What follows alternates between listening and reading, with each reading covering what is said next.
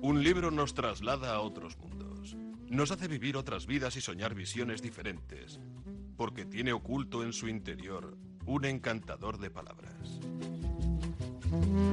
El encantador de palabras. Un programa de Asier Muniategui. Kaixo atzaldeon zer modu ongi beste arratzalde batez gure erratiko sintonio honetara eta liburuak gai nagusi ditugula gaur gurekin Ana Carrasco Conde, filosofa da bera eta berak Galaxia Gutenbergen decir el mar comprendernos, justificar, eh, ba, titulu horrekin ere, ba, horre, gaitzaren munduan murgilduko gara eta berarekin izango gara. Eh, buenas tardes, amigas, amigos. Bienvenidos una tarde más al Encantador de Palabras, como todos los días, para hablar de libros, de literatura, de ensayo. Hoy nos vamos con la filosofía, que nos encanta.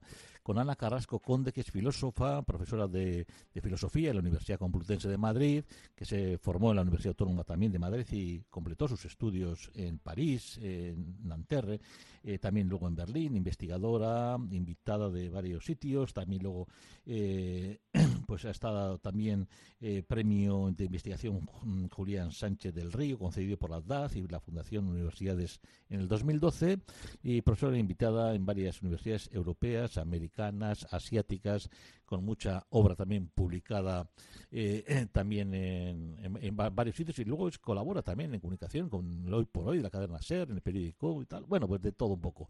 Eh, es un placer tenerle aquí en nuestra casa. Ana Carrasco Conde, buenas tardes, Arrataldeón, gracias por estar con nosotros. Es un placer, vamos. Eh, buenas tardes a Ser y bueno, muchísimas gracias por la invitación y buenas tardes también a los oyentes y, a las oyentes. hablar del mal, es que bueno, eh, uno después de leer tu libro se plantea tantas cosas que, que no sabes por dónde empezar. Mm, pero yo tengo una pregunta, después de darle muchas vueltas digo, ¿por qué los tontos, los locos, etcétera, no se pegan primero ellos el tiro antes de hacer el mal a otros? Siempre me va una misma pregunta. Estaba loco, eh, con lo cual, mm, bueno, mm, ya no es un ser humano razonable, razonable con los derechos jurídicos, pero nunca se pegan primero ellos el tiro, pegan a otros o matan a otros. ¿Por qué ocurre eso? Claro, la cuestión es que, fíjate, muchas veces cuando intentamos explicar el mal, eh, entendemos que tiene que ver con la locura, con la enajenación, con la enfermedad, con la bestialidad, pero al hacer eso, fíjate que lo que hacemos es justificarlo entendemos que precisamente se mueve por elementos irracionales y en, ese, en este caso eh, nos quitamos el esfuerzo de intentar comprender qué es lo que está sucediendo. Entonces creo que el fenómeno es mucho más complejo. Efectivamente, hay personas que tienen desequilibrios, hay personas que efectivamente eh, pues, eh, caen en la barbarie, pero eso no nos tiene que quitar de encima la tarea, la responsabilidad, el hacernos cargo de por qué se producen estos acontecimientos, por qué hay personas que hacen el mal o como tú preguntabas, por qué hay personas que no se pegan ese tiro. ¿no? Bueno, pero eh, quizá el fenómeno es mucho más complejo y no tiene que ver tanto con una persona en concreto. ¿no? Sí, lo malo quizás es que, como dices en el libro, quizás que estamos unos tópicos siempre, ¿no? Pensamos que el mal está ahí, que, que, es inherente a todos nosotros y eh, que lo aceptamos prácticamente como una cosa que, bueno, esto no tiene arreglo. Pero tú, de alguna manera, nos quieres decir, oye, esto no es así. Pero a mí me, a mí, a mí me preocupa mucho ese, tipo de, reflexiones, porque si te das cuenta, condena al ser humano. Claro. Eh, una pregunta que se hace mucho es, claro, el, el mal es inestirpable o lo que decía Kant, ¿no? El hombre está hecho de una madera tan torcida que no se puede hacer nada derecho con él. Entonces, en ese momento perdemos la confianza en el ser humano y siempre vamos a estar abocados a la catástrofe. Pero es una manera cómoda de enfrentarse al fenómeno, porque entonces, como ya somos malos, como ya es inherente, mm. ¿qué más dará a pensarlo? ¿Cuál es la única salida que nos queda? La coacción porque tenemos que coaccionar nuestra libertad porque siempre de alguna manera u otra mm. vamos a acabar haciendo el mal. Entonces me parece que, es interesante mm. intentar salir de esos, de esos tópicos en los que siempre caemos, incluida la filosofía, porque la primera parte del libro tiene que ver con eso, con ajustar cuentas. ¿Crees que, no sé, que es posible pensar en el mal, bueno, desde una dinámica que sea relacional, de no solamente que vaya con el perpetrador, digamos, o el victimario, la víctima del acto malo, fuera ya en lo relativo, en las relaciones que hay en, esa dinámica, ¿no? Entonces tenemos que quizás cambiar el foco la, o la mirada de lo que tenemos que entender por lo que es el mal. yo creo que el concepto quizás estamos equivocados al analizar el mal como, como el hecho en sí. No es el hecho, sino la relación entre los, los distintos que están ahí entre los perpetradores y los victimarios, ¿no? Esa, esa relación. Claro, es, mm. es, esa, es esa relación, porque como, tú muy bien has dicho, muchas veces pensamos en el perpetrador, o pensamos en la víctima, o pensamos en el hecho mismo malo, y no, no, se trata de cambiar la mirada o cambiar el foco, sino ampliar el foco. Eh, Alguna frase que yo utilizo mucho es lo de mirar al, mar, al mal de frente, ¿no? Pero mirar al mal de frente significa intentar entenderlo en todo su conjunto. Y efectivamente lo que vemos es que se, eh, se produce una interacción muy específica y muy concreta en la relación entre los seres humanos. Porque hay una cosa cierta que hemos olvidado. Pensamos que somos sujetos aislados, independientes, autónomos, hablamos de libertad individual y estamos eh, invisibilizando el hecho de que somos seres intersubjetivos. Sí, sí somos lo que somos en comunidad y por tanto el mal tiene que ver con esas relaciones. No es preciso entonces irse grandes mm. acontecimientos y terribles como el holocausto mm. Para detectar una, una lógica de, relación, una dinámica que es la que nos lleva a tratar a algunas personas como mm. eh, personajes secundarios de nuestra propia vida, como medios, como diría también eh, Kant, de nuestros propios fines.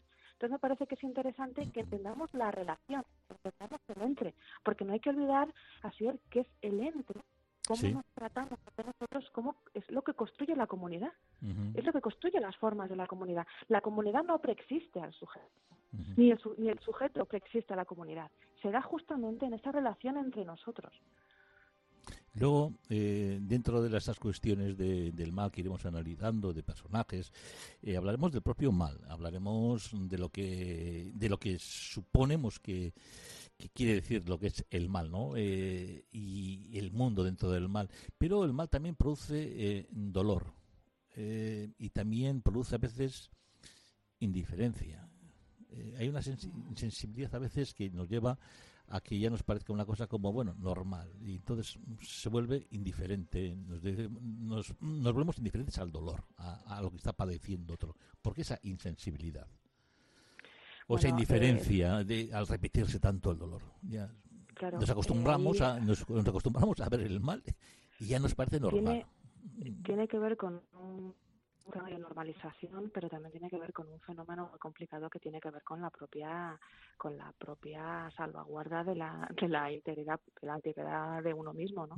Porque es verdad que hay momentos que son muy duros y uno de los mecanismos de defensa que tenemos es insensibilizarnos o distanciarnos. Y eso es así y eso hay que tener conciencia de esto. Pero una cosa es intentar eh, eh, salvaguardarnos, que es un mecanismo de defensa, como te decía, y otra muy distinta es que genere indiferencia, que nos dé igual lo que le está pasando a la otra persona, porque, fíjate, ¿no? uno de los uno de los momentos más más complicados ¿no? de, la escritura del libro para mí fue leer la obra de Sade. Sí, sí. Y claro, eh, la obra de Sade eh, es mucho más de lo que parece, porque no el concepto de sadismo está es muy manido y ha sido muy deformado. En realidad, uno de los eh, objetivos confesos del propio Sade es que genere a través del horror cierta indiferencia en el lector. Las torturas, eh, las vejaciones se repiten una y otra vez, son las mismas. Y entonces Ale dice, lo que estoy intentando hacer, y además que lo dice así, lector, es que esto te aburra y te genere indiferencia. ¿Y acaso no es eso lo que nos sucede? Ya no se trata de una insensibilidad que tiene que ver con eh, intentar protegerse y al mismo tiempo seguir reconociendo que el otro es un ser humano, que es un ser humano eh, singular y único y que por tanto nos tiene que importar lo que le suceda, lo que consigue sabe y lo que consigue eh, lo que conseguimos muchas veces con esta a ver si lo digo bien espectacularización del horror es que eh, al final esto es lo de siempre, ponemos el telediario, esto es lo de siempre, esto otra vez lo mismo. No, no es lo mismo. Entonces me parece que es eh, importante que seamos conscientes del momento y la diferencia que hay entre insensibilizarse sin perder el contacto con el otro y generar una indiferencia y por tanto que nos dé igual lo que suceda. Mm. El mal, el mal no es solo un acto que se hace o se sufre el daño. Es una dinámica que genera un orden en base a una lógica relacional que se refuerza a sí misma, al mismo tiempo que los actos repetidos refuerzan de forma retroactiva esta misma dinámica que a su vez favorece o normaliza los actos que causan daño.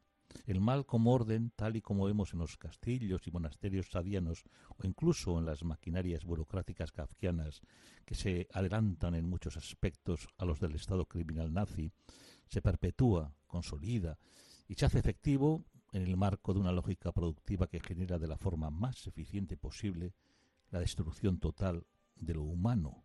Esta no tiene por qué conllevar la maldad, no es la muerte de la víctima, sino la destrucción del vínculo, el aislamiento, el hundimiento del otro en la nada y en el olvido para que sólo quede como vínculo con el mundo el hilo que le une únicamente con quien causa daño. Pero esta dinámica de desconexión se da en los dos extremos. El perpetrador se desvincula del otro, del mundo y de sí mismo, y la víctima es desvinculada de la comunidad, del mundo y de sí misma. Y es ahí donde se encuentra el fondo en superficie del mal. Este fragmento que he elegido, tengo tres o cuatro, pero este me parece que más resumía el, el, mal, ¿no? Y, se, y, de alguna manera el mensaje que tenemos, ¿no? Pero, mm, desde luego, lo que, lo que más llama la atención es el aislamiento del otro cómo lo sacamos del mundo y del, cuerpo y de, la relación social. Claro, es que eh, fíjate, antes te mencionaba la dinámica, que somos seres intersubjetivos y efectivamente necesitamos a los demás mm. porque somos con los demás. Creo que las diferentes dinámicas del, mal, porque hay muchos tipos del mal y había que mm. diferenciar el daño, el mal y, la maldad, eh, inciden sobre todo en intentar separar víctima de su, de su mm. contexto, de su círculo, de su, de su ámbito humano, por el que somos mm. reconocidos como una persona eh, que es susceptible de ser amada, querida, y lo que se hace en el caso, por ejemplo, del, del, holocausto, en el caso del, del holocausto de Auschwitz o de Ruanda, precisamente es eh, que, la, que la víctima considere que ya no forma parte del mundo que se separe incluso de sí misma, es la famosa imagen del musulmán, o es también eh, aquello que el, Em, lo que vemos en diferentes, en diferentes acontecimientos históricos. Mm. ¿no? Pero me interesa también dar cuenta que si eh, la humanidad tenía que ver con el entre, con el vínculo, con la intersubjetividad, este aislamiento también se produce por parte del, victimario, por parte del perpetrador, porque muchas veces pensamos que, la, que el mal tiene que ver con el placer, por ejemplo, ¿no? o bien porque obtienes un beneficio o bien porque de alguna manera obtienes un placer al hacer daño a otra persona, porque tienes control sobre su cuerpo, control sobre su vida, control sobre su muerte. Pero lo interesante es que si acudimos a los testimonios reales de grandes barbaridades de la historia, a mí hay uno que se me quedó muy marcado que tiene que ver con una entrevista que le hacen a, uno de los de los Hutus del genocidio de Ruanda. Y le preguntan, bueno, ¿cómo pudiste hacer esto? Y dice, no sabe, no se, no se sabe muy bien qué sucede, pero los sentimientos se van y ya no sentía nada. Y lo hacía de forma automática. Es decir, que ese aislamiento implica que también el perpetrador se aisló, se, se, se, quedó solo ante un ante un ante una inercia ante una, ante una automatización por eso me, parecía importante incidir en el que en el hecho de que el mal no es un hecho, no es un acto, no es simplemente un hacer, sino que tiene que ver con esa práctica relacional, una práctica relacional por la cual justamente lo que encontramos mm. es que de pronto se, nos aislamos y lo que hacemos es en el fondo repetir de forma automatizada una dinámica que genera daño y no nos damos mm. cuenta. Y este, por cierto, también aparece en el propio Sade, ¿no? Porque Eh, en una de las obras, eh, Juliet, lo que justamente se persigue por parte del, perpetrador es que ya no llegue a sentir nada mm. y que en lugar de producir mal, lo reproduzca de forma automatizada. Y no es eso, así es lo que nos sucede. No hacemos muchas veces el mal sin conciencia. Sí, quizás en el libro yo lo he visto como entre las figuras del reconocimiento perverso, ¿no? Esa, eso que tenemos, la deshumanización, que no vemos personas, sino algo a exterminar, a través luego del estoicismo sadiano que, dices tú, que es la inhumanidad del, del perpetrador y lo que no hay ningún sentimiento de culpa y que desaparece la empatía con, la víctima, ¿no? que son quizás esas figuras de, de, reconocimiento perverso del libro. Eh, me gustaría preguntarte si, mm, si crees que Primo Levi sucumbió a la destrucción pese a la, no sé, a estar, bueno, manteniéndose en el tiempo a través de la escritura y a pesar de, del amor y a los libros, y los verdugos vencieron, como dice Pan en, aquí en tu libro. ¿Crees que sucumbió a la destrucción? A ver, eh, es difícil porque es un personaje que hay a ver, eh, hay una cosa muy interesante cuando estás eh, leyendo testimonios de, del horror. Muchos de los supervivientes recuerdan cómo, y esto es muy interesante, ¿no? Recordaban poemas que tenían que ver con Dante, con Holderlin, con Shakespeare, con tradición cultural que te vuelve a vincular a lo humano. Y esto me parece interesante, ¿no? La gran preocupación de Primo Levi, que aparece en Si esto es un hombre, es si cuando él vuelva le van a creer o lo van a considerar que está mintiendo o que es un loco. Y justamente lo que hace Primo Levi es intentar volver a conectarse. Entonces creo que volver a conectarse con lo humano a través de la escritura, no solamente a través, como un, como un mecanismo justamente de, diálogo con el otro. eh, yo no sé eh, si Primo Levi sucumbió o no, lo que sí está claro es que la herida que le fue infligida eh, no consiguió restañarse del todo, ¿no?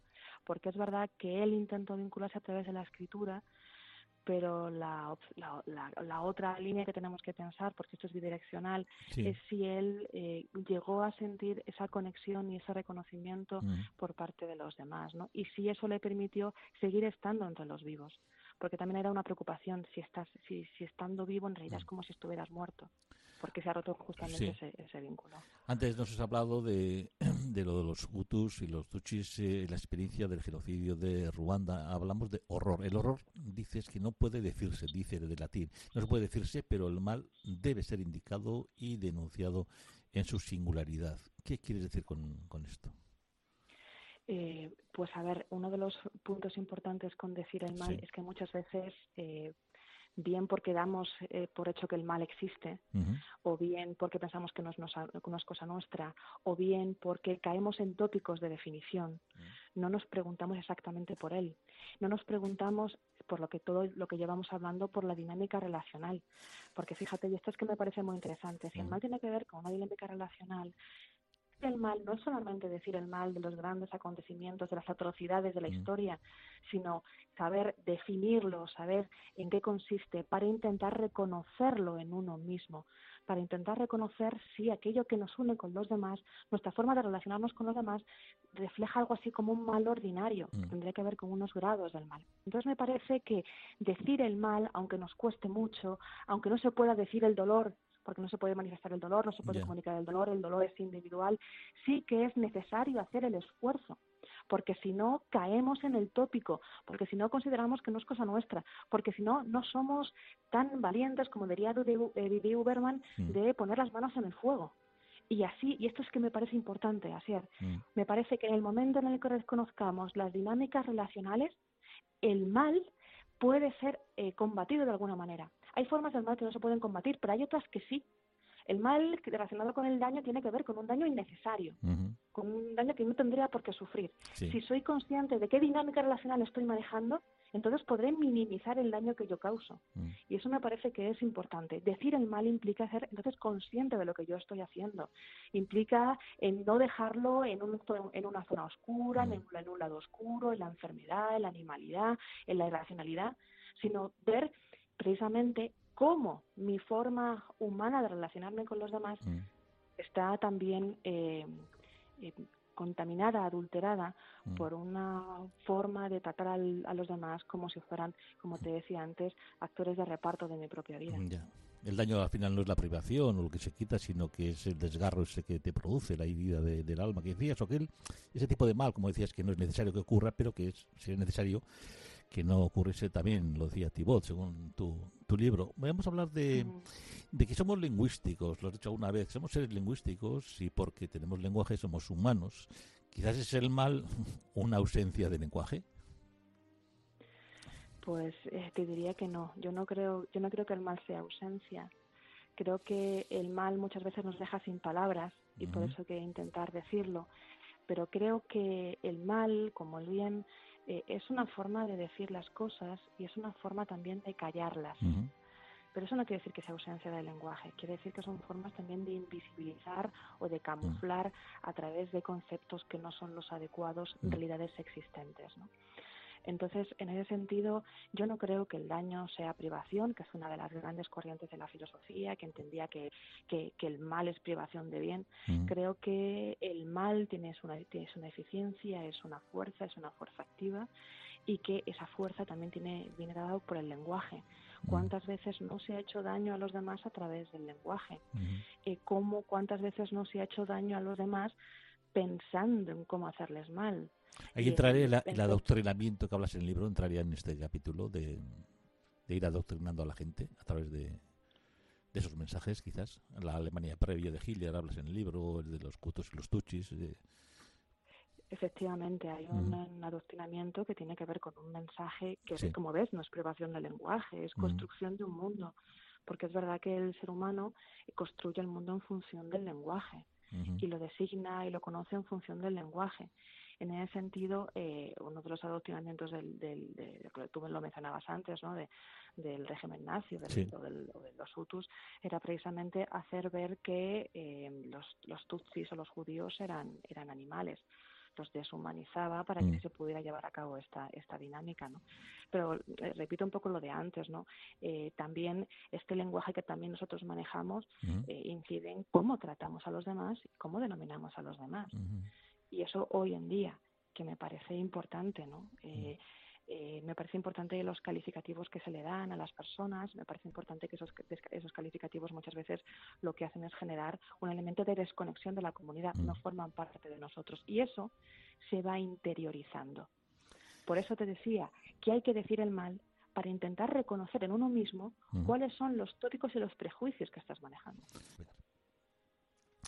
Bueno, pues decíamos que en esa lucha por el reconocimiento eh, dices que la dignidad pasa siempre por el otro. Y claro, si ese otro es el perverso, es... ¿cómo tenemos que entender esto? Claro, hoy entramos dentro de las dinámicas perversas que señaló en el libro. Eh, hay una, una, corriente de la filosofía alemana que tiene que ver con Hegel, que habla del reconocimiento entre, entre el siervo y el amo, o de, o de Fichte, que dice que solo, solo hay un yo entre nosotros que incide en el, que la dignidad te la otorga, te lo otorga el otro o el hecho de que tú eres reconocido como un humano, eres reconocido por, un humano con, con, respecto a los demás, ¿no? Son los demás los que tú eres un humano, pues ese elemento de comunidad que te mencionaba antes, ¿no? Entonces el problema en las dinámicas perversas, en el mal como una dinámica relacional, es que el otro, eh, el perverso, el, el, el perpetrador, te puede reconocer o bien como eh, alguien que está deshumanizado, que es lo que mencionábamos antes. Pero luego, si seguimos analizando las dinámicas, vemos cosas muchísimo más terribles, ¿no? Como por ejemplo el hecho de ser reconocido como un ser humano y que precisamente ese reconocimiento del ser humano haga que la víctima reconozca en el perpetrador alguien que tiene poder, el poder de darle, de darle muerte, el poder de eh, poder hacerle daño.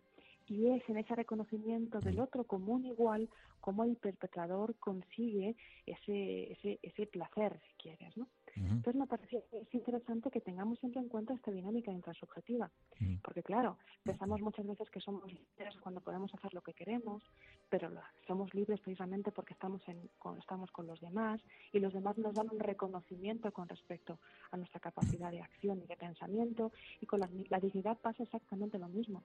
No es una esencia que cada uno de nosotros tengamos, sino que siendo todos los seres humanos y todos los seres vivos eh, eh, dignos de tener esa dignidad, valga la redundancia, eh, esa dignidad tiene que ser reconocida por el otro.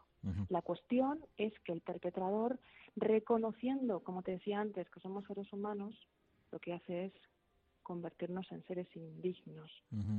Es decir, utilizarnos para encumbrarse o ¿Y cómo tenemos que entender, sí, que por ejemplo, cuando eso eh, a nivel individual es fácil, bueno, fácil, se puede entender y de, cada uno y de, desde su propia reflexión, pero cuando es colectivo, cuando todo eso se convierte en algo colectivo, cuando es el colectivo el que ejerce el mal y que lo soporta, claro, claro entonces es cuando ahí el análisis es más difícil, ¿no? Ese es el, no, es, es, justamente algo interesante, ¿no? Porque mm. las dinámicas relacionales no solamente son dinámicas individuales, son dinámicas que se relacionan con un contexto, con una historia, con unas costumbres. Sí. Entonces, cuando entendemos que el mal es una dinámica relacional, vemos que no es una cosa simplemente individual, sino que hay una forma de relacionarse que constituye determinados modos de comunidad, que constituye determinados modos de injusticia, determinados modos de malestar, determinados modos de falta de reconocimiento del otro como un igual. Y creo que precisamente el aporte del, del libro, de, entenderlo como una relación, eh, hace justamente pie en este elemento de que no es que hay un orden criminal o unas leyes criminales, no es que haya sujetos que son malos, sino que son las relaciones entre los seres humanos los que dan forma al mundo de una determinada manera. Esa forma de dar, eh, de dar forma al mundo se cristaliza en un orden que puede ser estructuralmente malo. Claro, lo que pasa es que el perpetrador, los perpetradores acaban destruyendo lo humano en sí mismos, en ellos. Pues a falta de empatía y hasta la insensibilización, ¿verdad? De, con, con, con, con, esa llena de crueldad. Entonces, claro, destruyen lo humano que hay en ellos. Ese es quizás el mensaje también. Pero destruyen lo humano que hay en ellos y destruyen lo humano de la víctima. Y también, obviamente, pero sí me parece, me parece interesante y gracias a por la, la pregunta, mm. porque allí donde se vulnera mm. Eh, el vínculo entre los seres humanos es donde se rompe la humanidad y aparece la inhumanidad. ¿Y esto qué quiere decir? Que cuanto más atomizada esté la sociedad, cuanto más individualista sea la sociedad, mm. menos humanos seremos.